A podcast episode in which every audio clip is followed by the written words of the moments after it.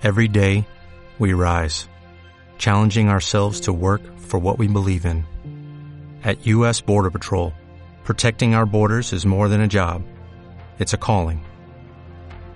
Agents answer the call, working together to keep our country and communities safe. If you're ready for a new mission, join U.S. Border Patrol and go beyond. Learn more at cbp.gov/careers. Eran muy malos, eran paquetes, si ellos pudieron, tú también puedes. Eran muy malos, eran paquetes, si ellos pudieron, tú también puedes, tú también puedes. Muy buenas y bienvenidos otro día más a Paquetes, el... Creo que es el décimo Paquetes, no, el undécimo, el undécimo Paquetes, hemos superado los diez, nadie, nadie daba un duro por esto. Nadie, nadie, nadie daba un duro por nosotros, ¿no? Como decía Lopera. Buenos, buenos días, Iñaki San Román. Buenos días. Nadie daba un duro ni, ni tampoco no daba un duro. O sea, nadie nos conocía. O sea que, bueno, está bien, está bien. ¿Qué tal? ¿Cómo llevas el confinamiento, Álvaro? Joder, yo, yo ya estoy empezando a pasar ciertas crisis. Ciertas crisis de, de estoy hasta la polla. De quiero pasear. De he, he enganchado hasta yo ayer que salí a comprar comida ocho días sin salir y, y es jodido. Y eso yo tengo terraza. Estoy un poco, un poco hasta el nabo. Eh, me cuesta mucho, sobre todo, concentrarme. Eh, porque qui- quiero eh, aprovechar para leer, porque en nuestra vida normal no leemos nada, porque no tenemos Claro. tiempo. Y me cuesta muchísimo, muchísimo leer. Eh, estoy hasta un poco hasta el nabo, pero bueno, y lo que nos queda. Eh, buenos días, Fabián Pérez, nuestro invitado de hoy. ¿Qué tal, chicos? Buenos días. Muchas gracias por invitarme. Un placer. Uh, Fabián, Fabián Pérez, reportero de Todo es Mentira, compañero mío de, compañero mío de trabajo, eh, periodista, gran celtiña, vamos a decir, Sí. y, y encargado en el programa de las misiones, eh, digamos, más, las misiones imposibles del programa, tipo encontrar a Greta Thunberg, vivir una cuarentena, perseguir al, perseguir al rey, eh, convencer a Rajoy de que te ayude con un discurso, o sea, para mí personaje eh, clave del programa. puede ser, puede ser que fuese el que tuvo el encontronazo con Don Eduardo Inda. Mm, bueno, no, yo realmente sol- solo he coincidido con Eduardo Inda un par de veces y, y diría que, que trato, trato agradable dentro de la coyuntura. No, no, a mí el terreno Inda no lo trabajo tanto. No. Fabián Vale, es el vale, preferido de, de los políticos de Vox. Los políticos de Vox, cuando va una reportera, no le, no le prestan atención, en plan de tráeme un café, secretaria. eh, y en cambio, con Fabián sí que tienen como este rollo de, ah, bueno, si viene un, si viene un señor, ahí sí que, sí que lo trato un poco mejor. Bueno, a veces depende un poco del momento, de cómo los cojas. Si tienen el día bueno, si, bueno, si les apetece hablar del tema, eh, no sé, no sé, no sé. Otros días también te vas con, con los deberes sin hacer o, o con algún insulto de algún espontáneo, ¿no? Que siempre los hay, como en el fútbol. Joder, macho, que, que ese reportero es una, es una cosa que yo nunca he tenido que hacer, macho. Y mira que he hecho algún casting pa- para ello, pero tiene su, tiene su historia. Es que son horas ahí dándole para sacar un tres minutos. Es un curro, es curro jodido. Sí, es la leche, porque luego además tienes que resumir. Igual te vas una tarde entera, estos días que se habla mucho. Te vas a la mani del 8M, claro, que a las 4 ya estás allí y, y estás hasta las 10 de la noche y pasan 50.000 cosas. Y luego llegas al día siguiente y dices, y de esto me tiene que salir un vídeo de dos minutos, tres minutos, ¿qué, qué selecciono, qué cojo, qué me parece a mí importante? Y luego el trato de la gente. Hay gente que los tú. hablar, que quiere salir en la tele y hay otra que le das asco directamente. Fabián, ¿editas tú tus propios report?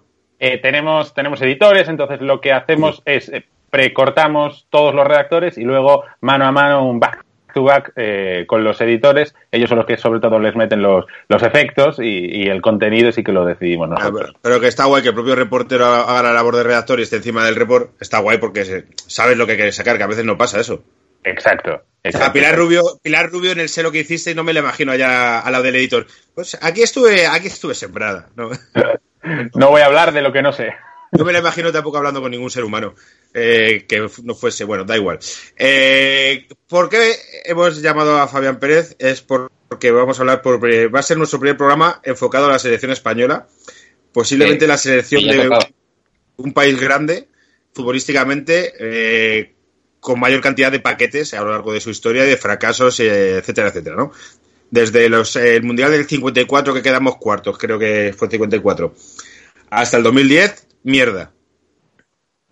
Pura. es decir, estamos hablando de, de la vida de una persona, eh, del ciclo vital de una persona prácticamente, todo pero, sin mierda. perder, pero sin perder el ánimo, porque cada vez que íbamos a un mundial o una Eurocopa, y es algo que está volviendo a pasar, seguíamos yendo como auténticos favoritos. Este año sí, Sí, de sí. puta madre, pero es que el resto son unos mantas, ahora lo vamos a petar y tal. O sea Sí, que, sí, a- haciendo fiesta en la grada, eh, pese a que fuese la crónica de una muerte anunciada. Cierto, no nos desengañábamos nunca. Hoy, pues precisamente tú quieres hablarnos de la selección española, que puede ser la peor de todos los tiempos, que es una que sí que es lo que tú dices, la crónica de una muerte anunciada es la selección española de Iñaki Saez, que prácticamente desde que coge el banquillo este señor y todos decimos, ¿quién es este pibe? Le falta una riñonera para parecer un jubilado, hasta la eliminación, pues ese- eso se veía venir. Además, eh, coge la selección de Camacho, que es una selección que tenía potencial, de, el otro día lo hablamos, de ganar el Mundial, y, y se come la mierda. Eh, cuéntanos, cuéntanos sobre esa selección. Sí, eh, a ver, esto es curioso, ¿no? Porque eh, a mí el otro día Iñaki cuando me, preguntaba, me decía, oye, ¿de qué te podría, de qué te apetecería hablar? Eh, yo llevo algo dentro, guardado, un veneno eh, que me cogió a mí en, un- en ese momento de la inocencia en la que empiezas a pasar a la adolescencia y te das cuenta de que las cosas que creías igual muy maravillosas pueden ser realmente una mierda. Pues eso fue lo que me pasó en ese momento con la selección y el culpable fue Iñaki Saez. Yo venía de vibrar de- en el Mundial de Corea y Japón, la selección de Camacho, y de repente llegamos a Portugal con un tío que, que, bueno, estaba apostando por un equipo nuevo, pero que al final realmente tú en tu casa no te lo terminabas de creer. Y claro, llegas a la Eurocopa, yo tenía, os voy a decir para que sepáis mi edad, tenía 11 años. Y eso era 11 época años de verano. 2004. Claro, compa- eh, compaginabas el final del curso con los primeros días de playa y aún encima tenías fútbol por la noche.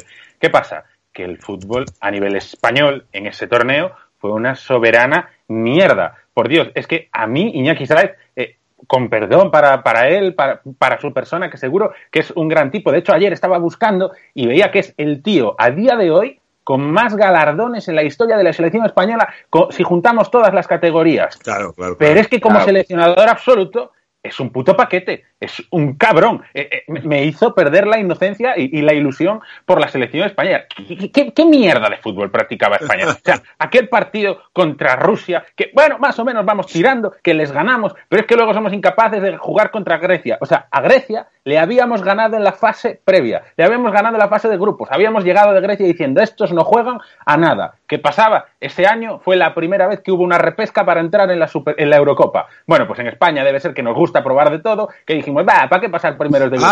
Vamos eh, a ver si, si las pasamos un poco putas con Noruega, que además nos tocó Noruega, que ya venía de acojonarnos de la edición anterior. Y- Es y que luego el, el mundial siguiente nos clasificamos también por la repesca, es que eso fueron unos tiempos muy duros contra Eslovaquia, que metió tres goles en el Calderón Luis García. Es que, es que esa época fue una época dura, ¿eh?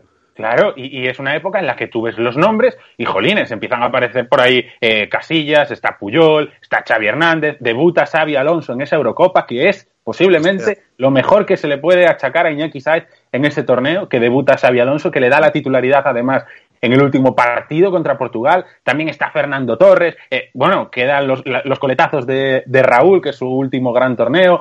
Jolín, tenemos una buena selección, o una relativamente buena selección. También os digo, estaba Raúl Bravo en el lateral izquierdo, que bueno, si queréis abrimos el, el melón. Mira, tengo la convocatoria delante de la selección que fue Dale, al mundo- a a, esa Eurocopa, lo digo. Eh, Cañizares, Ujú. Capdevila, Marchena, Albelda, Puyol, Elguera, Raúl. Por ahora va bien. Eh, claro, pero luego hay que ver en qué momento está cada uno. Baraja, Torres, Morientes, Albert Luque, Gabri, que era Claro. malo, más malo, Dani Aranzubía, Aranzubía, sí. Vicente, Ra- eh, pues, Vicente, pasa que luego se lesionaba mucho y tal, Raúl Bravo, Xavi Alonso, Joseba Echeverría, César, que era un defensa del Deportivo de La Coruña, La el, cual no recuerdo, eh, Joaquín, Xavi Hernández, Valerón, Juanito y Casillas, que era el suplente. O sea, por nombres bien eh, a posteriori, pero claro, dices, el Torres, que un Fernando Torres con 20 años, Exacto. eh, Que bueno, que se tiraría por podía. encima, supongo, claro. no que, y hecho- Xavi seguramente también, ¿no? Yo Xavi, creo que era... ¿Cuántos minutos creéis que jugó Xavi en esa Eurocopa? Ojo, ya había jugado en el Mundial de Corea y Japón, ¿eh? Camacho había confiado en él, había jugado la fase previa, minutos de Xavi en esa Eurocopa, Pues me imagino que cero, porque Cero. pues tenía, tenía 24 años, o sea, no era ya una promesa, o sea, era un... Sí, sí, sí. Sí. tampoco- Eh, Esta del Barça y tal, que seguramente... De hecho, del Barça había tres jugadores, ¿no? Puyol, Xavi y Gabri, ¿no? Gabri.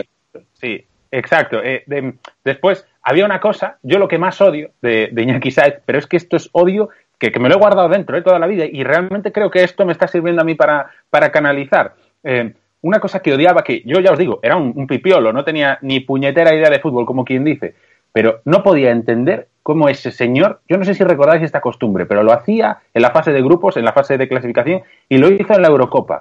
En la rueda de prensa, el día antes del partido, decía, mañana van a jugar Casillas, Marchena y Iván Elguera en el centro de la defensa, por la de lateral derecho Puyol, lateral izquierdo Raúl. Le daba la alineación al rival clavada el día antes. Es que no, te- no tenía dobleces, Iñaki, ¿sabes? Hacía las cosas en plan de, pues como con los chavales, en plan de, venga, pues mañana estos para que los padres vengan guapos, tal, y los vean. Claro. Eh, eh, incluso, incluso en alguna, es que el tío llegó a decir en alguna rueda de prensa que, que sí que es verdad que ya tenía una idea de los cambios que iba a hacer el día antes y en el minuto que los iba a hacer. O sea, lo siento, Iñaki, lo siento, pero, pero me está costando insultarte, no insultarte, perdona. Eh, eso hoy en día me parece impensable. ¿Os imagináis un, un entrenador de fútbol que, Ya, total. coño, que la saque el periódico lo que quiera, pero que diga el día antes cómo va a jugar, aún encima jugándote los cuartos, o sea, los cuartos de final, último partido contra Portugal, y ya le estás diciendo a Escolari, Escolari en rueda de prensa, porque me lo he estado mirando, de- estaba hablando de esto va a ser una guerra contra los españoles, no puede quedar uno, un jugador de pie con energía, tenemos que terminar exhaustos, Iñaki Sáez al día el día antes, Mañana, como novedades, Fernando Torres en la punta de ataque. Venga, tío, vete a por el amor de Dios. Estoy viendo que hubo, un, hubo una duda de Iñaki Saez, que era si llevar eh, a Juanito como último defensa o a Mista Reyes o Guti. Y se decidió por Juanito, porque en eso dicen, estas experiencias los eh, centrales son los que más sufren y hay que apuntalar la defensa. Juanito, antes de Mista, que era eh, había sido Pichichi ese año. Temporada. Sí. Reyes, que hizo eh, una gran temporada con el Arsenal, fue la única temporada buena que hizo. Que le y parecía José muy joven. Gutiérrez. Gutiérrez no sé por qué se colaría en esta lista, supongo que ese año pues eh, sería el año que, que hubo un año en Madrid que entró el, pa- eh, el- en la alcaldía eh, Alberto Ruiz Gallardón y cambiaron la hora de lo- del cierre de los garitos y muchos que cerraban a las 6 cerraban a las 3. Entonces a lo mejor ese año tuvo un mejor año.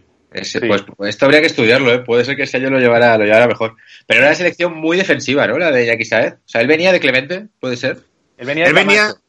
él venía O sea, antes que Camacho, pero Camacho, pero él había estado con Clemente antes, puede ser, porque me suena ahí una conexión bilbaína, digamos, entre... yo creo que él venía de las compañeros categorías de inferiores. Sí. Eh, él venía de las categorías inferiores. De hecho, ahora que me sacas Clemente, yo no sé si. eh, ah, no, no, estaba pensando, no es Clemente, no, no, el, el aniversario o la despedida de San Mamés. Sé que Iñaki Sáez participa ahí como entrenador, pero no me acuerdo ahora si está Clemente también haciendo la alineación. O sea, como hicieron un combinado de, de jugadores históricos del Atleti y para despedir el San Mamés, pero yo no sé si sería Chechu Rojo y no, y no Clemente. No, eh, Iñaki Sáez es el que había ganado el, el Mundial Sub-20 mítico en Nigeria, ¿no? Eh, y, oye, y- tenía un... Fíjate, Iñaki Saez, cuando despiden a. Clemente en el Atleti Bilbao en el 86, es el que coge el equipo. O sea, ellos coincidieron en el Atleti Bilbao. Esto hay un documental en Movistar muy guay, si queréis verlo, que habla de las eh, dos ligas que ganó el Atleti Bilbao. Y casi todo el documental va enfocado a la figura de Clemente como entrenador y ves que ya desde que cogió el Atleti Bilbao era un flipado. ¿Sí? O sea, eh, sí, sí, lo coge porque Clemente era como muy buen futbolista, se rompió la pierna y y empezó a entrenar muy pronto. Ya desde el primer momento estaba obsesionado con que los periodistas son la mierda, eh, todos van contra nosotros. eh, o sea, e- este mensaje que hacen muchos entrenadores de eh, todos están contra nosotros y solo nosotros vamos a sacar esto, pues, pues, eh, Imagínate a Clemente viendo en su casa a Iñaki Sáez el día de antes diciendo, con el 1 jugará Cañizares, con el 2 jugará... O sea, es verdad. No, no, no aprendido nada. jo, Clemente llegó a las manos con, quiero recordar que con Jesús Gallego, eh, cuando estaba Jesús Gallego que cubrió las secciones de, eh, de la información de la sección española en cadena SER, que eh, es, un- es un periodista. Pardísima allí. Sí, sí, sí. Tuvo, sí. Zarandeos y tal. Que le quitaba el micro y todo esto, sí, sí. La Ha movida que, tenido que hubo. también alguna en Twitter, ¿no? Ha irrompido en ese mundo, creo que se creó un perfil, no sé si ahora lo sigue teniendo, y ha tenido alguna salida de tono también de estas de el viejo Javi Clemente volviendo a la Sí, sí, sí, sí, sí, sí. Pero porque fueron tiempos muy, por lo menos, muy tensos en las concentraciones de la selección española. Sí que el tío que estoy viendo, eh, la trayectoria de Iñaki Saez y eh, con España sub-21, sub-20, fue el seleccionador en Sydney 2000, sub-19.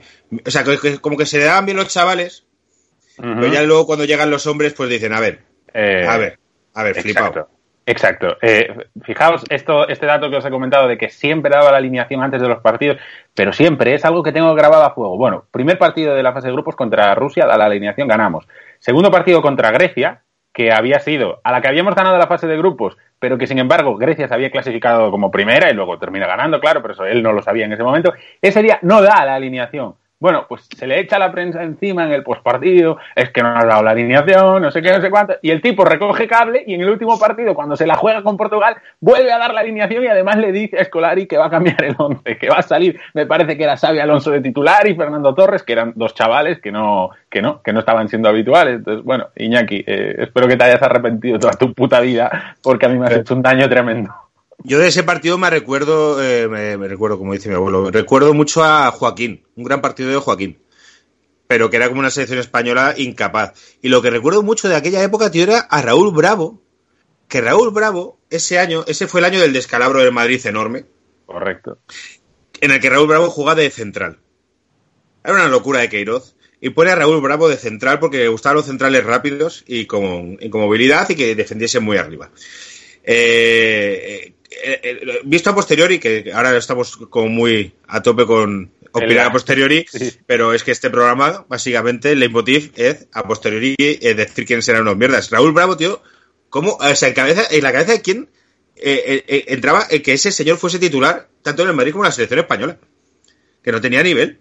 Pero igual es porque no había otro, ¿no? Esto es un poco lo que hablamos en, en los campeones del mundo, que es como que te aprovechas de que hay, un- que hay una fisura ahí para de repente meterte como, como paquete en esa alineación. Lo que, lo que pasó fue que eh, Michel Salgado, que iba a ser el lateral derecho titular, y Puyol el izquierdo, se lesiona a Michel Salgado unas semanas antes, creo, de la, de la Eurocopa. Entonces Iñaki Sáez dice, ¿y por qué no pongo a Puyol en la derecha y le doy la oportunidad a Raúl Bravo en la izquierda? Eh, se equivocó, claramente. Pero, pero fue lo que hizo. Sí, tenía Capdevila, por ejemplo, en la alineación, que le has dicho antes, Álvaro. Eh, eh, sí, yo creo que sí, que tenía Capdevila. Y luego estaba Gabri también, con quien podía jugar.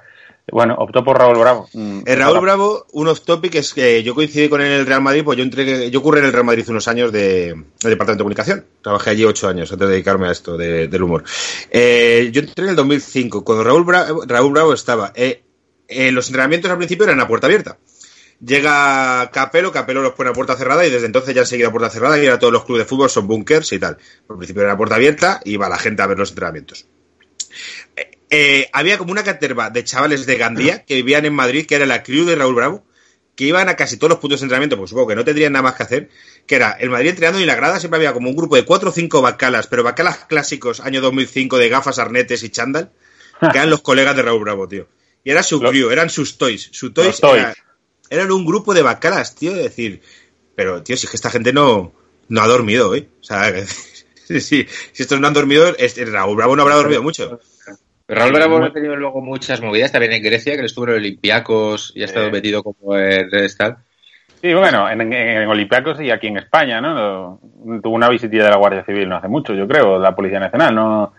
Temas de amaños de partidos. El, ah, bueno, sí, todo lo- que estaba Aranda y todos estos, ¿no? Ajá. Creo que eran Aranda y Raúl Bravo los más afectados. Y Borja, ¿no? Borja, eh, no me sé el apellido, Fernández creo que es el que Borja. Fernández, sí, Borja Fernández, eh, por lo visto, le pillaba de refilón y, y no he. o- El libro. eh, o sea, sal- eh, sí ha salido de internet todo, pero lo de eh, Raúl Bravo y.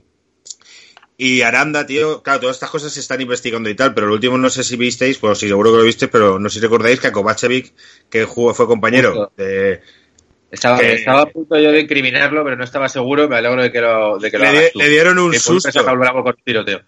Sí, que como que alguien mandó matar a Kovac, ¿he dicho algo así? O, O- O o- casa y o- había un una pipa, ¿no? Disparando, básicamente. O sea, Da- darle un sustito. Tela. Sí, sí. En Serbia acusan a Raúl Bravo de ser au- autor intelectual. Intelectual, ¿eh? Que es un adjetivo que a algunos parece que les queda grande, pero... se habló, se habló. Oye, pero entonces tú, Fabián, entiendo que esa Eurocopa empezaste a verla ilusionado, por lo que nos cuentas. Muchísimo, muchísimo, este porque... sabor viene de que tú sí que al principio decías, hostia, Iñaki Saez, joder, lo, lo veías claro. Iñaki Saez, Sí, a- Raúl. además, además, si no recuerdo mal, ese año me cambié del colegio al instituto, entonces era como que se terminaba una etapa de mi vida y se abría otra, venía la selección, empezaba a ir a la playa, o sea, eso, era un cúmulo de cosas buenas, ¿no? Y que tú dices, ¿qué puede salir mal? Nada puede salir mal. Pues salió mal, salió muy mal. Yo además recuerdo que, jolines, la selección, como era en Portugal la Eurocopa, antes de ir a Eurocopa, a Portugal, perdón, se fueron a Santiago, a la catedral, que hay unas imágenes muy chulas ahí abrazando al apóstol, eh, y tal y cual, para que les diese suerte. Pues mira tú la suerte del abrazo al apóstol, la madre No sé que si nos hubo- parió. ¿Hubo canción en 2004 de la selección? Yo creo que no, ¿no? Es que La de señor La de trepador, ¿no? ¿El ¿No era la de señor, la de señor trepador si la noche me resbala? Guau. Si la noche me Sí. resbala, sí. No, o era señor trepador, sí, sí, señor trepador era la canción de. Te lo busco ahora mismo. Es que creo que esto se ha perdido y, y era una maravilla. España preparando como una canción para, para ir al, al evento. Yo me acuerdo en 2002 la de Rosana, la de No Volváis. Coño, era- y no, no volváis sin ella, era la de la frontera en el 98.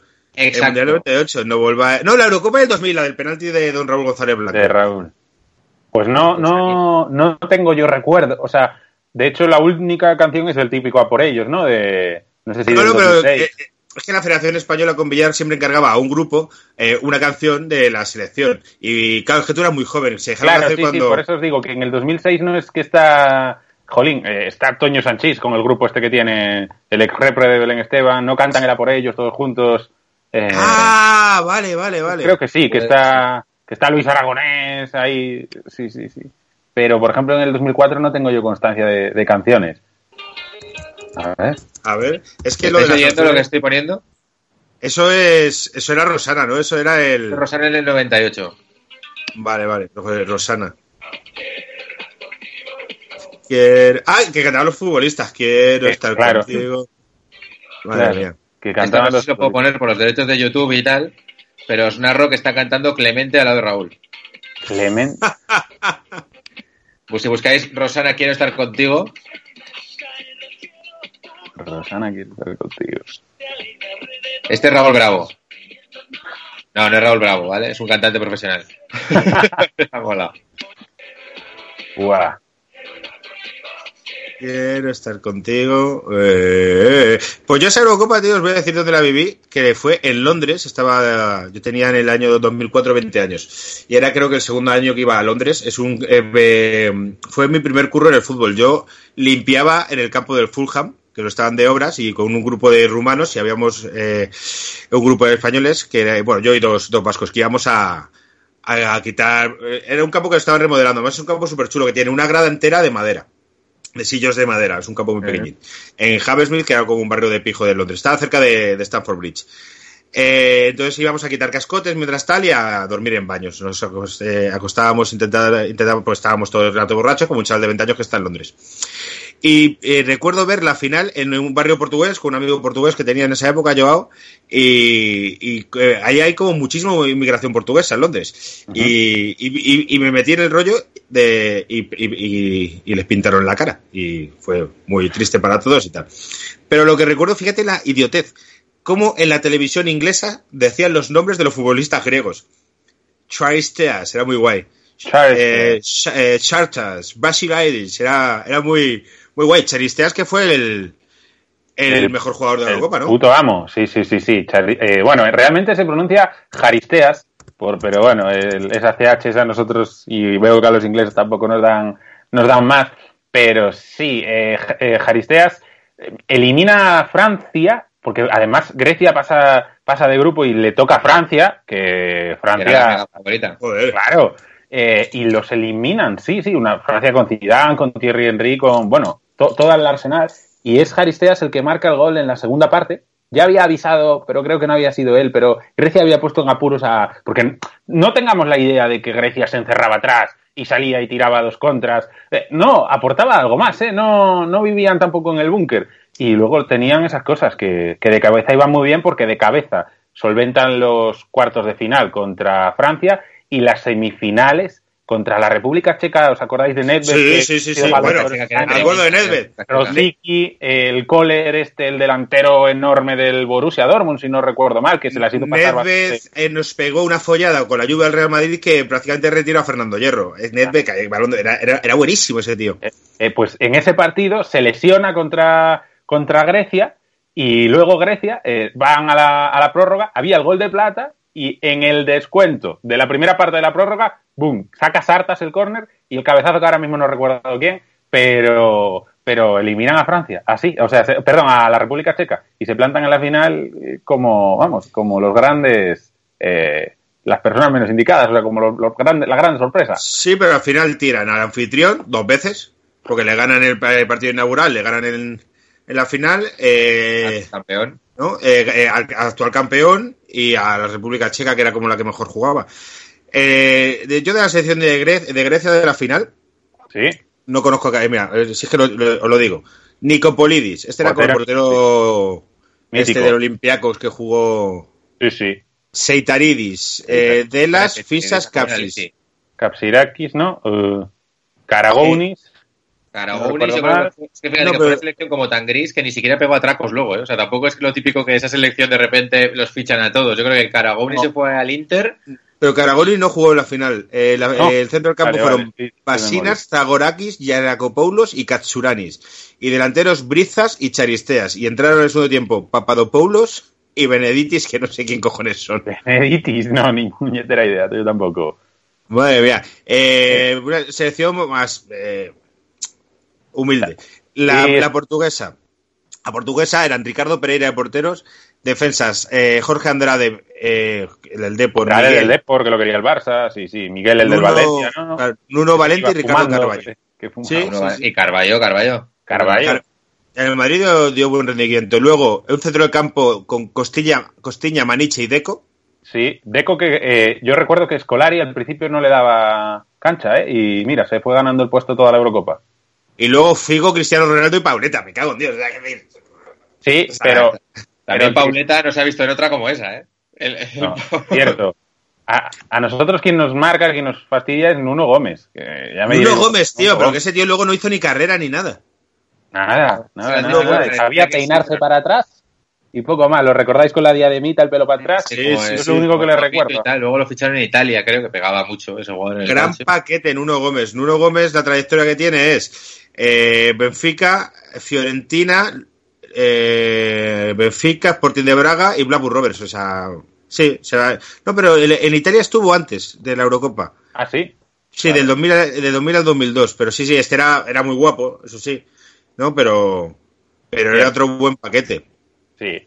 Eh, y Cristiano Ronaldo, eh, pues era su primer gran torneo, si yo no recuerdo mal. Eh, Sí, sí, sí. Era un era chavalito. de, de lo primero que jugaba. Sí, cuando, a, a veces cuando salen los memes esos de Cristiano Ronaldo, de que el dinero no, no te aporta la felicidad o la belleza, o bueno, no sé, no te aporta la felicidad, pero sí la belleza. Y una de las la fotos que sale sal- suele salir feo, eh, se corresponde muchas veces con ese Cristiano Ronaldo de la Eurocopa. De, De ese, de de Eurocopa que 2004. estaba todavía hombre sin, sin pasar por chapa y pintura, ¿no? Cierto. Repasando lo- los paquetes que había, hemos hablado de Raúl Bravo. No hemos hablado de Gabri. Gabri que no jugó, creo, ningún minuto. Hombre, es decir, Con te lo- razón. te lo puedes llevar, pero era otro que decir, tío, este tío, ¿cómo llegó a la selección española? Es Porque que, Gabriel- es que estamos en la misma. el- en la sub era bastante bueno. Yo me acuerdo de las Olimpiadas, ¿cuáles eran? Las de Sydney, creo. Que- Sidney que era entre... Claro, y que parecía que era tal. Lo que pasa es que fue el típico que de repente se convirtió en un tío que jugaba en cualquier parte. O sea, empezó como delantero, luego se dijo, no, es media punta, luego se dijo, no, pero es de central, acabó jugando de lateral y, y ahí se quedó, sí, sí.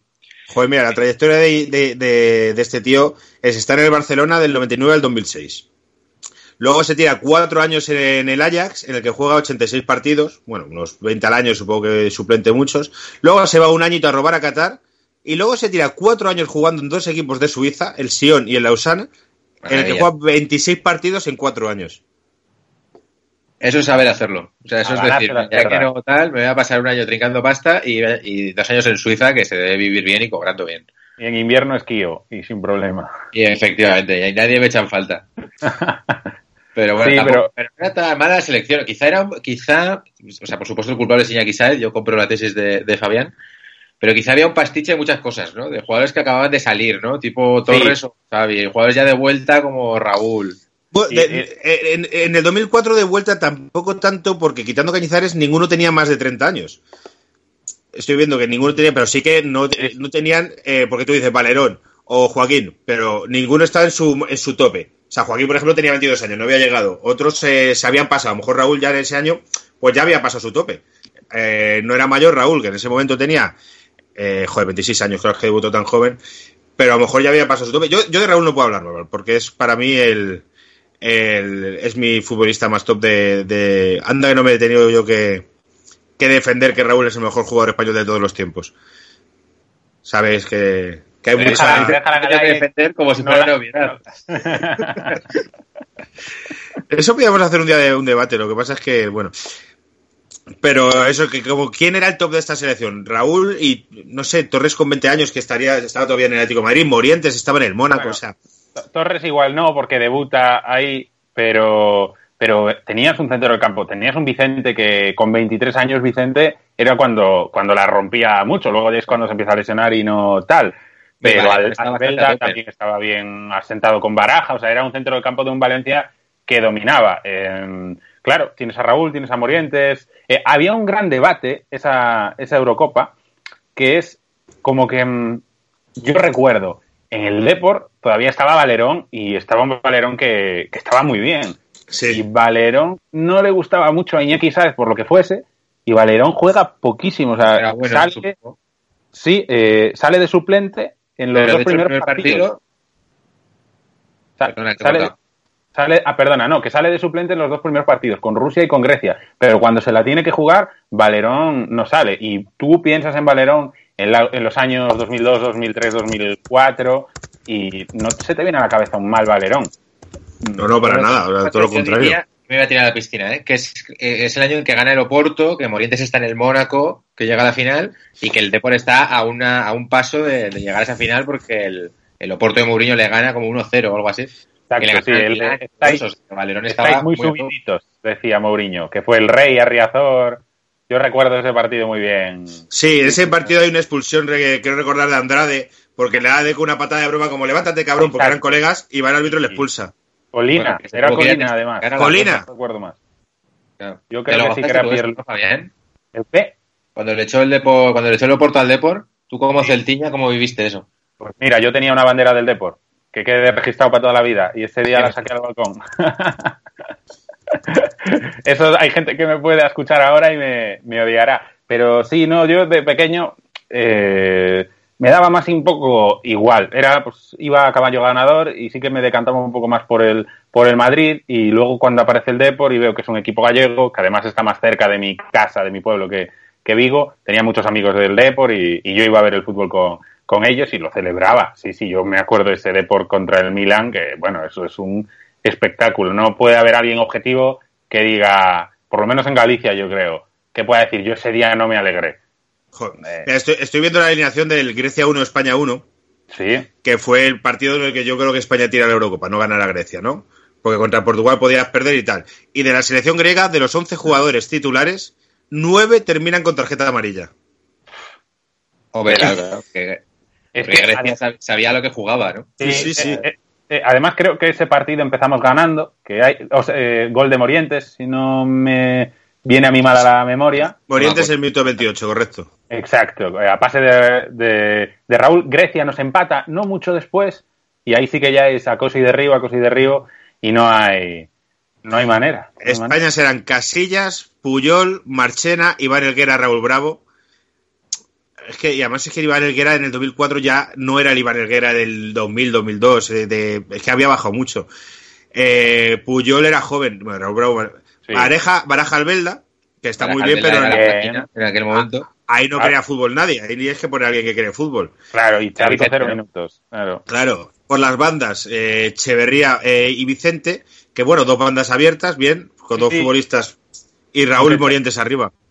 A mí Echeverría no me terminaba de, de convencer, no sé a vosotros, que A mí nunca me, me flipó, pero. A mí, a mí los extremos me gustan, porque además que hay pocos, pero Echeverría a lo mejor le vi poco, pero nunca, nunca me flipó.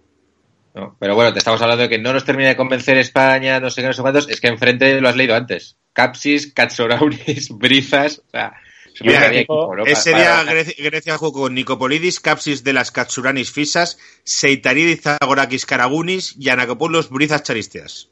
Eh, No, no conozco a casi ninguno, sé que en el segundo tiempo entró Nicolaidis, Sartas. Sartas, ¿o- ¿os acordáis? Sí, una, una eliminatoria contra el Real Madrid. Eh, Sartas jugaba en el AEK y no sé si le clava dos faltas a Casillas. Sí, sí, Qué sí, guante tenía ese tío en la bota. Ese tío era, era muy bueno. Sí. Precisamente. Sadar en segunda, o sea, es una Sevilla. Estaba en Sevilla en, en segunda y Sartas tirando las faltas ahí en, en el ¿Sí? Sevilla. Pero, el, pero lo- a lo que voy es a que, joder, también hay que decir, sin, sin dejar de culpar a Jackie Saez, que era el puto año de Grecia. O sea, nos consigue empatar a nosotros y luego es que le pasó lo mismo a todas las selecciones grandes. O sea, que también hubo un punto como de que a Grecia se le apareció la Virgen, ¿no? Sí, No se le apareció la Virgen, pero tanto se le, a- se le apareció tanto. Yo recuerdo estar viendo el último partido, el España-Portugal, y cuando íbamos 0-0, eh, Grecia, que se la está jugando con Rusia, que a priori, como ya lo tiene bastante de cara a Grecia, eh, no tiene por qué complicarse, pues Rusia le casca dos goles muy rápido, o uno, no sé. Pero yo sé que España estaba clasificada porque Grecia estaba palmando. Entonces, bueno, dices, vale, España y Portugal son los que tienen que pasar de grupo, esto ha sido una broma de mal gusto, seguimos para adelante. Y de repente Grecia le da la vuelta a la tortilla, eh, marca goles, que era lo que le hacía falta para, para el golaveras, y nos manda para casa un Iñaki Zayed Pero Grecia fue increíble. No Has dado- planteo marcharme. Has dado tú un detalle que yo creo que ninguno recordábamos, que era que en la fase de grupos Grecia quedó primero y España segunda fuera a la repesca. Es que ya íbamos tocados desde, desde que se va Camacho prácticamente. Y, pero es que el primer partido es contra Grecia y ganamos 2-0, fácil. Lo que pasa es que se empieza a complicar. eh, en el grupo estaba eh, Irlanda del Norte, si no recuerdo mal. Bueno, empezamos a un partido, nos ponemos nerviosos, en otro nos empiezan marcando pronto, acabamos palmando y luego ya no hay manera de cazar a, a Grecia. Y luego nos toca Noruega, que ya para avivar un poco el, el fantasma, y en Mestalla solo le ganamos 2-1 y nos tenemos que ir a Noruega a jugar los, los, los deberes, vamos, la clasificación, que al final sale bien, menos mal, porque si no, yo creo que a Iñaki Sáez no llega a Portugal, bueno, no se clasificaría, pero no. Yo no sé por qué apostaron por Iñaki Sáez, supongo, eh, no sé si recordáis que se decía mucho, eh, siempre estaba este esto de, es que España gana mucho la cantera, pero no ganan de mayores, era como el mantra que se repetía todos los años, y a lo mejor fue todo esa, ese mantra el que consiguió que pusieran a este señor que pasaba por allí, que luego dimitió y siguió currando las categorías inferiores de la selección. Sí, sí, sí, sí, siguió, siguieron confiando en él, pero es curioso porque va, él va a la, a la selección y dice, este torneo es para hacer un gran papel, más que notable, dice, más que un notable. Claro, luego ves el resultado y dices, pues, pues el primero que no te lo creías eras tú o, o qué pasa. Y después de decir eso y de quedar eliminado, él dice, un día, al volver a España, no me planteo dimitir, yo tengo contrato, quiero, quiero seguir. No sería valiente dimitir, eh, leía el, el entrecomillado. Y, y resulta que no, que al día siguiente llama a Villar y le dice, oye, mira, que, que me lo he pensado mejor, que, que venga otro. Eso, eso que hacía Villar, además de. Villar siempre renovaba a los seleccionadores antes de los torneos como para darle confianza y al final eran unos finiquitos de la polla lo que tenía que pagar. Eh, dimite, estoy leyendo en el periódico, eh, en, una noticia de aquella época, dimite Iñaki Sáenz, los que sonaban eran Luis, que Sí. se me coge sección, sin embargo en la federación surgen otros candidatos, aunque con muchísimas menos opciones que el Sergio Hortaleza como Del Bosque, Víctor Fernández y Michel. Michel ya, en el siempre suena 2004, Mitchell. Ya sonaba Ya en el suena. 2004, hace 16 años. Vicente del Bosque y- se entrena al Besiktas turco, que duró seis meses y, y lo cuenta muchas veces que ni le pagaron. Víctor Fernández está sin trabajo tras su decepcionante aventura con el Betis y finalmente un nuevo nombre que está de moda en los últimos días, en 2004, Mitchell. Un técnico joven con un perfil diferente, que conoce a la perfección la cantera española con una oferta encima de la mesa del Getafe. Que es, Al final Eh, se va, ¿no? sí, sí, y que con el Getafe Mitchell lo... No, no, no se va al Getafe. No, no, 2004. no, Getafe es mucho más tarde. mucho más tarde, hace- sí, sí. Hace poco. Este equipo es el que sube de segunda eh, con Quique Sánchez Flores. Y luego está su, estu- bueno, hasta que hasta que lo coge Sí, falta pasan. Falta, sí, sí, sí, hay gente por el medio. Mitchell, ¿dónde empieza, dónde empieza a entrenar? Mitchell empieza en el Castilla, no, empieza en el Castilla y Bueno, el Mi- Castilla. Mitchell baja a un Real Madrid Castilla. Va, es, es, es que fue acojonante. Un equipo en que los delanteros y, y bajas de segunda a segunda B eran Soldado, Negredo, Barral y uno que se llama Oscar Díez, que desapareció. En ese equipo estaban Parejo, Bueno, Mata, Arbeloa, eh, Granero, eh, Codina, Cobeño, o sea, un montón de. Y, y lo Los baja ba- de segunda a segunda B, sí, sí. Era una generación de. de, de la hostia. Guau, Y, y los, y los baja, sí, sí. mira, no te Mira, mira, mira, la plantilla que baja Mitchell, Mitchell de segunda a segunda B, eh, jugadores que os voy diciendo los que han triunfado, porque hay otros que, que no. Eh, Codina, bueno, Codina hizo carrera. Pa- eh, eh, Palencia, bueno, Palencia no es Palencia, Palencia no es. eh, Palencia no había salido en un clásico, en un Madrid-Barça, que no, sé si marca. No, no, gol. no, no, ese es era uno que se llamaba Palanca. Palanca. Ah, es verdad. Es verdad. Pero bueno, ese equipo, equipo, equipo que baja de segunda a segunda B están Granero, Valero, Borja Valero, De la Red, Negredo, Juan Mata, Javi García, Miguel Torres, Alberto Bueno, eh, Kiko Casilla, eh, lo- los hermanos Callejón, los dos hermanos Callejón, eh, Pedro Mosquera, que juega el Depor, Parejo, y ya luego los demás, pues, gente Una que no ha... pues, A ver, no, Sí, sí. seré, no seré yo quien defienda a Mitchell en este podcast, Dios me libre. Pero he de decir que esa alineación de, de artistas, digamos, Granero, Parejo, Mata, en segunda igual les costaba. Pues Claro, bueno, y, y eran jovencitos, pero yo creo que no supo, no supo gestionarlos. También eh, eh, a este equipo eh, llegan Arbeloa, eh, que era el capitán, que era central, que luego se va al Depor, pero era central en el Castilla. Eh, es- bueno, Soldado y Negredo, es que, joder, era una generación muy buena la que tuvo el Real Madrid y que, y que, joder, pues que no se, creo que no, no se gestionó bien en el año 2006-2007. Que fíjate la carrera que ha hecho Valero, o la carrera que ha hecho Mata, o la que han hecho los hermanos Callejón. Qué, qué mal, qué mal gestionaba ahí atrás el Madrid la cantera, ¿eh? No, no Sí. seré yo quien diga que ahora la gestiona de manera idónea, pero bueno, creo que ha mejorado. Yo viví esos años desde dentro y fueron los años de Ramón Calderón y allí se, así se gestionaba, eh, se gestionaba todo raro. En los años de Ramón Calderón se gestionó todo, fueron años, años extraños. Pero La cantera siempre se critica y tal, que si salen, que si no sale, pero al final es que tengas un entrenador que, lo- que lo saque al primer equipo, ¿no? Si es que Fijaros qué curioso el Barça no caso. sé ha habido buenas de la Masía o menos buenas, pero al final es cuando ha estado Guardiola y los ha sacado, pues han, pues han salido. Cuando ha estado otro y no lo saca, pues ahí Sí, se queda. es lo que se reprocha hoy en día, ¿no? Un poco. El, el caso de los hermanos Callejón, eh, cuando yo curraba ahí, tío, y yo hice mucha cantera. Yo eh, trabajé mucho con la cantera, cubriendo la información. Y eh, el bueno, en teoría, era Juanmi Callejón. José Callejón era un delantero centro, jugaba de delantero centro en aquella época, aseado y tal, pero la estrella del equipo era Juanmi Callejón. Un, un inciso, me flipa el, el, el apelativo para un futbolista de aseado. Aseado. Me parece maravilloso. Lo quiero utilizar para todo en la vida. Por eso ven todo el rato con el neceser, porque son eh, aseados. Entonces, Y Perdona. eh, bueno, fíjate cómo han hecho que la carrera es distinta. José Callejón lo fichan el Real Madrid, termina en Nápoles. En el Nápoles lleva muchos años haciéndolo bien. Juanmi Callejón eh, este año ya se va, pero ha estado muchos años jugando en un equipo de Bolivia. eh, con muchas voces que han pedido que se eh, nacionalizara boliviano para jugar en la sección de Bolivia y es la puta estrella de la liga boliviana. ¿Cómo, o sea, ¿a dónde te lleva la vida? wow. A ser la, la estrella de la liga de Bolivia. No le tengo yo nada seguida la pista a Juan Mi Callejón, pero, pero oye, esto es apostar y que te salga. Claro, mira, si es que eh, es, la carrera que tienes que del Madrid ves eh, Mallorca, Albacete, Córdoba, Hércules. Luego está unos meses en un equipo griego y luego en el Bolívar está de 2013 hasta este año. Lleva seis años en Bolivia hasta ahora que está en el Marbella Fútbol Club. Ostras. Que el Marbella, no sé qué, bueno, el Marbella no sé si sabéis cómo va la historia.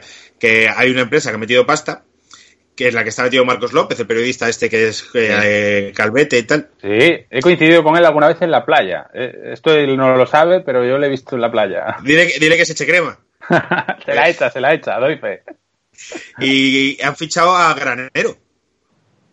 Es verdad, han dicho que Granero se iba para allá. Pero. Granero dijo en el partidazo de la COPE que el que le convenció para fichar por el Marbella fue Leiva. Le iba el cantante. Le iba el sí, cantante. Sí, sí, es loquísimo, sí, sí.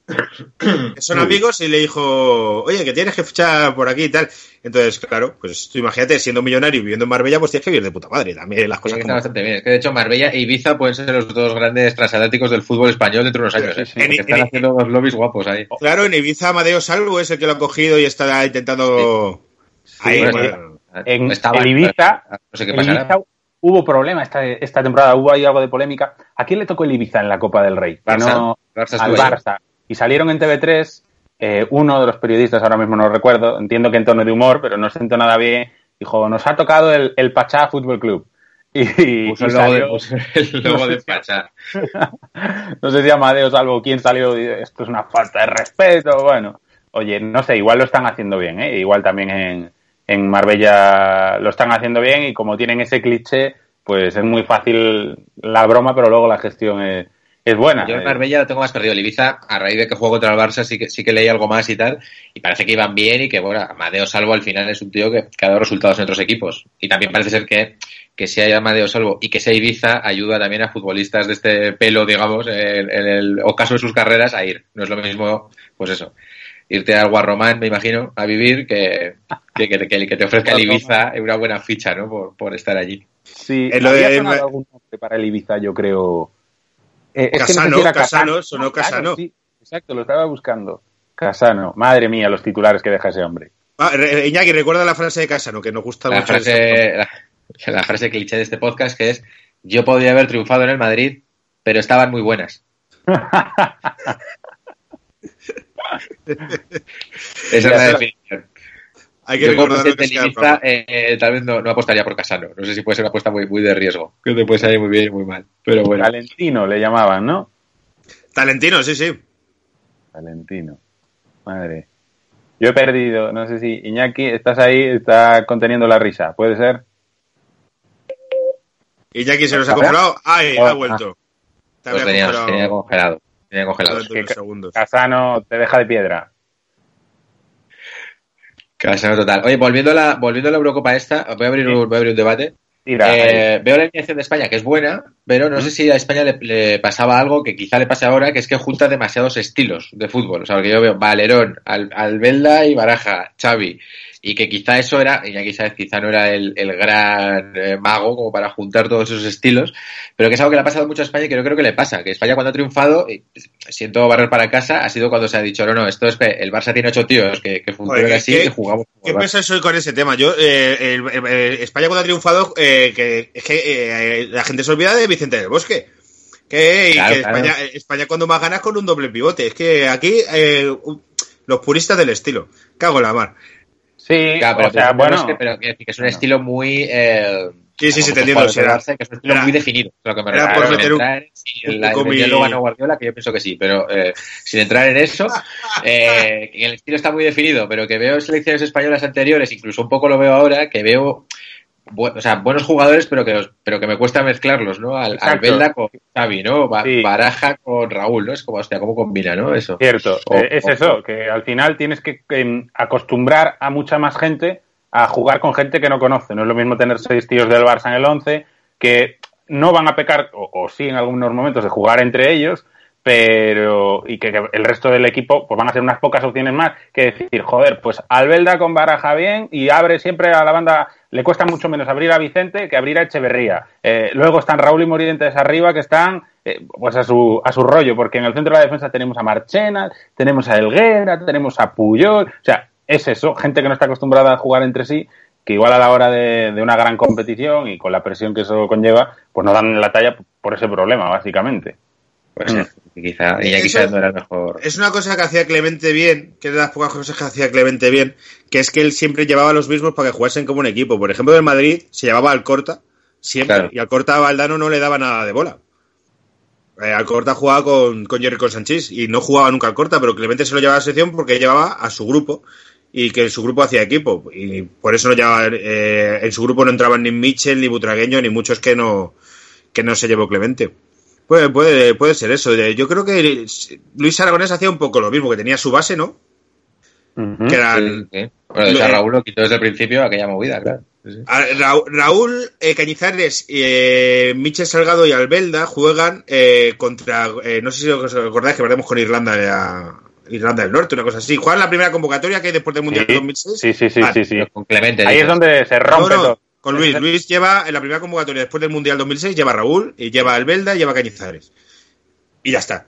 Y, y, bueno, hay mucha, ahí hay mucha leyenda. Me gustaría hablar con un periodista que supiese toda esa realidad. Que dicen que hubo un grupo de futbolistas que dio un paso adelante, entre el cual estaban eh, pues Puyol, Xavi y tal, como diciendo, el vestuario está roto, eh, o confías en nosotros o confías en la vieja guardia. Entonces se carga a, todas, a todos estos.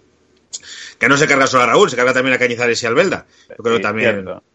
Había mucho bombo, claro, el cántico era, bueno, los Raúl Selección. Eh, eh, Es, es, a mí me cuesta creer que no fuese algo que fuese algo amistoso, porque justo ahí empieza Raúl a señalarse la espalda cada vez que marca el gol.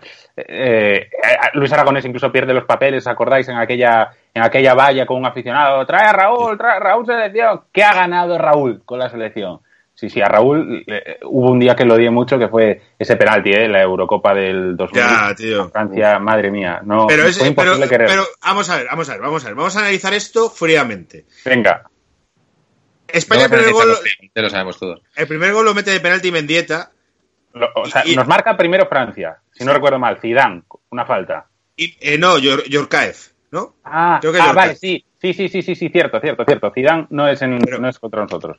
A Mendieta le quitan y entonces no puede tirar el segundo penalti Mendieta porque no está en el campo, que era el lanzador. Y el segundo lanzador de penaltis de la selección estaba en el campo y dijo que no quería tirarlo. ¿Recordáis el nombre de este jugador?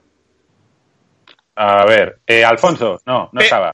Pep No, Guardiola. Pep Guardiola. Anda. ¿Que Guardiola tirarlo? Pep Guardiola dijo, yo no lo voy a tirar. Entonces Pep- tuvo que ir Raúl, que no era el segundo lanzador de penalti de la selección, a tirar el penalti que Pep Guardiola, como hizo Bebeto en el 94, dijo, no lo tiro. Que lo tiró Jukic porque Bebeto no se... Porque se cagó encima, vamos. Y Bebeto dijo, no, no estoy para tirarlo, y lo tiró Jukic. Entonces, si esto lo analizamos fríamente y con datos sobre la mesa, esa Eurocopa la perdió Pep Guardiola.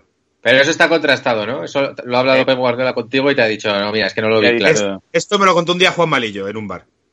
No, ¿Sí? es mentira, es mentira, es mentira. Ah. es mentira. Pero Eh, molaría mucho. ¿Cómo ha tirado el auténtico confesor de Guardiola, eh? Claramente. No la, no la encuentro, ¿eh? Si no la, si no la pondría. Guardiola ese partido, porque, bueno, eh, la trayectoria de Guardiola con la selección es... es- a, a mí me ha llamado siempre mucho la atención, sobre todo a raíz de las declaraciones que siempre le rodean, ¿no?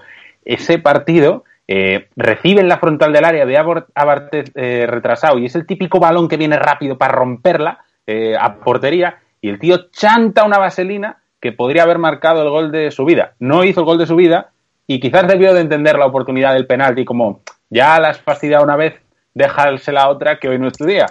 O quizás podría haberse redimido y igual estaríamos hablando de, Pero- de otra cosa y nos hablaría de la dichosa maldición de los, de los cuartos, ¿no? Los que somos más mayores y nunca vimos hacer nada a la selección española hasta el 2008, el momento más grande de la selección española fue el gol de Alfonso en esa Eurocopa. ¡Guau! Eso fue tremendo. Ah. Sí, sí, A sí. Yugoslavia. A Yugoslavia. Sí, 3 3-2 en el minuto 90 y le ganamos 4-3. Marca Munitis también.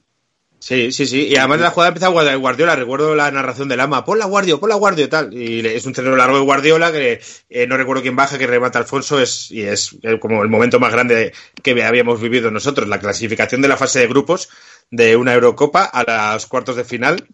Que todavía no había octavos en esas Eurocopas. Eh, es que, claro, la gente. partido- Es el partido que, es- que Alfonso frena a un tío que sale como a pegarle al árbitro o algo así, puede ser. Sí, sí, sí, correcto. Sí, sí. Sí, sí, sí, sí. Que la gente que, no sé si la edad de Fabián, no, un poquito más jóvenes. Claro, están, eh, están criados en una selección española que es la polla. Claro, eso Eh, así claro. también yo. Pero claro, yo, yo con 36, Iñaki, que es un poco más mayor que yo, es en plan, no, no, no, es, que- es que esto, esto era una excepción que pasó en un lapso de tiempo en el que se juntó una cantidad de jugones en un hábitat muy bueno, pero normal es que España llegue y, y, y el, Y la y el- quiere. el- el España-Holanda del Mundial nos puso a todos en nuestro sitio. Sí. O sea, o- eh, el Mundial de Brasil, dices, ¿no? Sí, sí, sí, en plan, ah, hostia, que se me había olvidado que esto era que, que tú vas ganando 1-0, que fallas un gol antes del descanso, luego van y te meten 5. Esto era España, vale, vale, vale. Que se me había olvidado, se me había olvidado. Es Sí, pero estamos ¿eh? volviendo a aprenderlo. Yo creo que todavía no. O sea, es normal. España fue tan, tan la polla y tan superior al resto que todavía después de Brasil todavía estaba este rollo de bueno, pero ahora volveremos tal y cual. Yo creo que ahora es cuando está volviendo la curva famosa, tanto que se habla ahora, se está volviendo a somos unos mierdas y esta es la realidad. Nos, va creo. a costar, ¿eh? Nos va, nos va a costar porque, bueno, hasta incluso en ese momento en el que dices, para mí el Mundial de Rusia es ese claro momento, jolín, venimos de darnos una leche, ahora hay que hacerlo todo lo posible por, por revertir esa tendencia. Y es que, macho, no, no sale nada bien, pero es que cuando dices se alinean los planetas, aquí parece que todos los actores que podían fastidiar la selección externamente se alinean, pues, para que si Lopetegui, que si luego Hierro, que si las Sí, decisiones, no, las tiene de España, esto es así. Madre ¿No, mía. pen- no pensáis que la actual selección española, la que iba a ir a esta Eurocopa, es la más floja que hay desde la que eh, desde, la de- desde 2004 hasta ahora no había ninguna tan floja como la de ahora? Yo estoy de acuerdo. De Sí, hecho, la- sí. ahora repasando la de 2004, me gustaba más. A mí también. A mí también. Es que estamos hablando que la selección española de ahora no tiene estrellas, no tiene ninguna estrella. Y es que amo, eh, la delantera son Yago Aspas, con todo mi respeto, pero Yago Eh, Aspas es yo, un señor ya. yo creo que ya ni volverá, ¿eh? O sea, si me- yo creo No, que una caracita se la va a perder, no. Ro- no sé. Rodrigo, claro, que además es, esto eh, corre un año. Rodrigo, Oyarzábal, Morata. Morata, eh, Diego Costa ya ni va, eh, Paco Alcácer, o sea, esos son los delanteros. Eh, el jugador con más talento de la selección es Cisco, que puede estar bien o puede estar mal, o muy mal, o no rematado. mal. Claro, eh, Eh, Busquets es- es- está cascadísimo y es el pilar fundamental de, de ese centro del campo y ya está mayor. Está mayor porque se ha hecho muchos kilómetros, no en edad, pero ha hecho muchos Sí, kilómetros. no, claramente, no claramente tienes está en ni, un ¿no? portero titular claro. eh, Sergio Ramos de central con el que esté bien, que puede ser Pau Torres Albiol, Albiol que ha vuelto a selección, eh, puede ser Diego Llorente. eh, en los lateral, Carvajal y, Jordi Alba y poco más Y- se por detrás. Sí, y que, y que tenemos un año, que en un año igual hasta Ramos se puede romper o puede dar un bajonazo. Claro. Sí, a mí me genera también inseguridades, pero también creo que es el momento para que cuando no hay un liderazgo claro, eh, el colectivo dé un paso, porque como lo dé uno y se Sí. tome por insustituible, nos vamos a la mierda también en la fase de grupos, pero de lejos.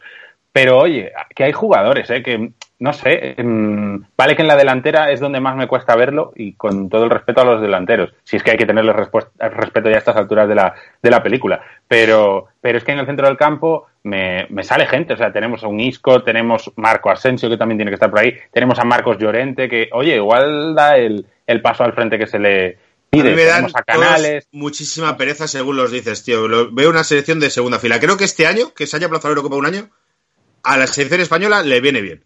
como ¿sabes? Eurovisión, también nos Sí. viene bien esto. Bueno, qué mierda de canción, ¿eh? Le tenía la del tío. universo, ¿eh? Por el amor Madre de. Dios. No, Espero que le dé una vuelta, porque en España somos capaces de, además de confiar en el cantante, volver a confiar en la canción. No, no, no. Ha, ha dicho que la base de Eurovisión que hay que hacer canciones nuevas para el año siguiente. Ojalá. Eso está. eh, Tú no lo has escuchado, Iñaki, que te veo perdido. No, no, no, no, estoy muy poco puesto en el mundo de Eurovisión. Universo, uni- Un- universo. Bueno, universo. Sí, sí, que Pero ojo, me eh, encanta la organización que dice, no, canciones nuevas, sin ninguna base. O sea, es como podrían ir los mismos, pero dice, casi mejor aprovechamos y eh, eh, hacer otra, por favor. Está bien. sí, a mí Blas cantó, que conste que no me, no me parece un mal cantante, eh, pero cuando escuché la canción dije, esto no es para llevar a un festival. No, Pero no sé, que es no sé si habéis escuchado la- de... Es Eurovisión, todos, todo el mundo en casa en plan de, pues a ver si gana España y tal. Somos un país entusiasta, ¿eh? Pese a que Sí, sí. cierto, que- eh, mira que hablamos de la... aunque de vayamos con Marchena o con Blas Cantó, confiamos. Sí, Eurovisión ilusiona. Total, la película es siempre la misma. Siempre ganan los mismos, esto no nos vota nadie. Pues eh, como era antes, no vamos a pasar de cuartos, esta selección no es ganadora. O sea, es un poco la, la cancioncilla, ¿no? Pero sí, os recomiendo escuchar la canción que llevaba Suecia a, Eurovisión. Eh, de- el grupo eran tres, tres mujeres, tres mujeres negras, eh, típicas cantantes de gospel, eh, de mamas, creo que se llama. Si podéis, darle un vistazo porque, bueno, comparas España con Suecia, y dices, es que, es que no, hay, no hay color, ¿cómo no van a votarse los del norte entre ellos? Con España, eh, comparas España con Suecia y no hay color en muchas cosas, ¿eh? En, en- en la educación gratuita por ley eh, de por vida, eh, el subsidio de paro, el, es que estuve, eh, estuve en Estocolmo el verano pasado, tío, y me flipó. Ah, Soy un fan de, soy súper fan de Suecia. Fui a Estocolmo de cuatro días con mi novia, en plan, bueno, a ver qué tal. Y eh, es de los mejores sitios en los que he estado en mi vida, tío. Me flipa Estocolmo. Ah, pues estuviste en verano. Yo siempre me pregunto cómo será en verano, invierno. Estuve en verano, estuve en verano. Estuve en verano y fue un viaje maravilloso, súper recomendable para toda la peña. Y en todos los tours que hicimos, todos los guías alababan eh, el que pagaba muchos impuestos. Decía, aquí pagamos muchos impuestos, pero hacen mucho por nosotros. Era en plan, qué mentalidad más distinta. Sí, A ver, es una mentalidad, habrá que ver la nómina, claro, que si a mí me Claro, así, claro, claro, claro, claro. también Es como de, pago mil de impuestos, que de puta madre, claro. claro, pero Sí, tengo, tengo un salario mínimo que da gusto verlo. Es uno de los viajes que tengo pendientes, me apetece un montón. Suecia. Joder, Iñaki, pues te- cuando vayas te recomiendo yo, eh, te hago yo un- una serie de recomendaciones. Es que tienen una isla, tío, que es como la, una isla de las atracciones, es una isla de, y de museos. Entonces en esa isla apenas vive gente, pues Estocolmo son como varias islas, la ciudad. Y tiene un parque de atracciones y muchos museos. El museo de Ava, un museo que es un barco que sacaron del mar y de, eh, Esto lo sacaron del mar construyeron el museo encima y es una puta pasada. Y está muy bien, tío. Pues eh, eh, eh, me pillé un pedo en Estocolmo un día simplemente porque íbamos ya al hotel y vimos un escudo del Betis en un bar. Y como, vamos a entrar aquí. Y tenían Estrella Galicia. Vamos. Y aunque allí por ley las eh, cervezas, porque allí eh, el alcohol eh, lo vende el Estado en tiendas. Solo vende el, el- el monopolio del alcohol lo tiene el Estado. Para recaudar unos impuestos. Entonces hay unas tiendas que a partir de las 5 de la tarde cierran y son las únicas que venden alcohol. Eh, aparte de los bares y tal. Pero, eh, Pero es que iba a decir, los bares tienen de alcohol, hecho, tú ves- a las cuatro y pico hay mucha gente muy loca por la calle porque te van a cerrar el sitio del alcohol Claro. porque allí la gente le tira los palomos que no veas. Y tienen menos graduación la cerveza, cuatro y pico. Y nos pillamos un pedo muy importante solo porque vimos un escudo del Betis. Y un señor que estaba tomando Jaggers en la barra, le decimos, somos españoles y tal. Y dice, ah, yo conozco Móstoles. Y era Ya está, porque. Se había liado con. Era un sueco que se había liado en la playa con una mostoleña hace 20 años. Era una, fue una cosa. Una cosa maravillosa. Eh, después de este off topic, tenemos que ir cerrando el chiringuito. Eh, ¿Qué le decimos a Fabián? Mira, Fabián tendré- tendremos que traerle al estudio si alguna vez volvemos, ¿no? Hombre, te, te tenemos que enseñar el, estu- el estudio también llamado garaje. Yo encantado, encantado de verlo, lo he visto, pues para ser un garaje tiene bastante mejor gusto que, que yo en mi habitación, sin ir más lejos. Tendremos que hablar del Celta de Vigo también. Perfecto, sí, sí, podemos hablar del, del Celta, que, que, bueno, también tiene muchos paquetes y muchos dramas, eh, muy pocas alegrías, pero eso también hace que las pocas que hay se disfruten más. Ah, pero el Celta tiene grandes cracks, ¿eh? A lo, a lo de Piano Insisto, ¿lo habéis oído, lo último? Sí, sí, sí, Sí. sí, sí, cuéntalo, cuéntalo, cuéntalo, que buenísimo. Bueno, cre- no, no- no lo he leído con atención, ¿eh? pero vamos, básicamente se ha saltado la cuarentena y se ha ido a Dinamarca eh, en buga. O sea, se ha ido en coche con su hermana. O sea, es como, ya que me salto el confinamiento, ya que me salto lo de cruzar la frontera, también me voy a saltar lo de ir solo en el coche, voy a ir con mi hermana. Y, y nada, que se ha ido, que se ha ido para allá. Eso es lo que yo sé. No sé si ha llegado o, o no, porque no sé cómo es el. Que- y los jugadores de la plantilla, los capitanes han pedido que le sancionen, pues evidentemente. Cuéntanos para terminar, Fabián, eh, Pione Sisto. ¿Qué le pasa a ese chaval? Porque por lo visto está loco. Pione esto está, está colgado de la cabeza. Pione, tú le sigues en Instagram y, y por momentos dices, este es mi, mi deportista influencer de referencia con sus mensajes motivacionales, con cosillas así de buen gusto, pero luego te enteras que, que ha estado meses comiendo fruta y, y verdura nada más, sin ningún tipo de, de carne ni, ni pescado en su dieta. Y claro, ha coincidido misteriosamente con su bajo rendimiento en el fútbol. Y dices tú, a ver, chaval, ¿cuántas luces hace falta tener para ver que igual eh, un Pero que hacía como- Hacía días de ayuno como porque estaba obsesionado con la purificación del cuerpo. Exacto. Sí, sí, sí. Era el detox llevado a- al extremo. Y, Y creo que el tío tampoco quiere tomar medicamentos cuando está malo porque porque no son buenos para el cuerpo. O sea, está loco. Está loco. sí, sí, sí, sí. Lo último Está que le falta es no querer transfusiones de sangre en caso de ingreso hospitalario. Pues, eh, es que es putos locos, tío. Eh, pero luego, Bueno, claro, un, un- un tío de a un programa de putos locos del, del Celta que seguro que nos. Sí, seguro que sí. Y de José, José Ignacio, y pues, José. Ignacio dio Y buen mi- rendimiento. Mido, Mido el egipcio también que estaba tenía sus cosillas en la cabeza. Sí, sí, sí, sí, sí, sí. Está... Hay, hay, hay mucha, mucha tela que cortar. No, Me parece bien. no te caes Pues duda. esto hay, que, esto hay que hacerlo. Esos, esos locos gallegos. Bueno, Venga. Fabián, muchas gracias. Iñaki, A vosotros, vemos. gracias y nos vemos la próxima. A vosotros. Hasta luego. Venga, chao.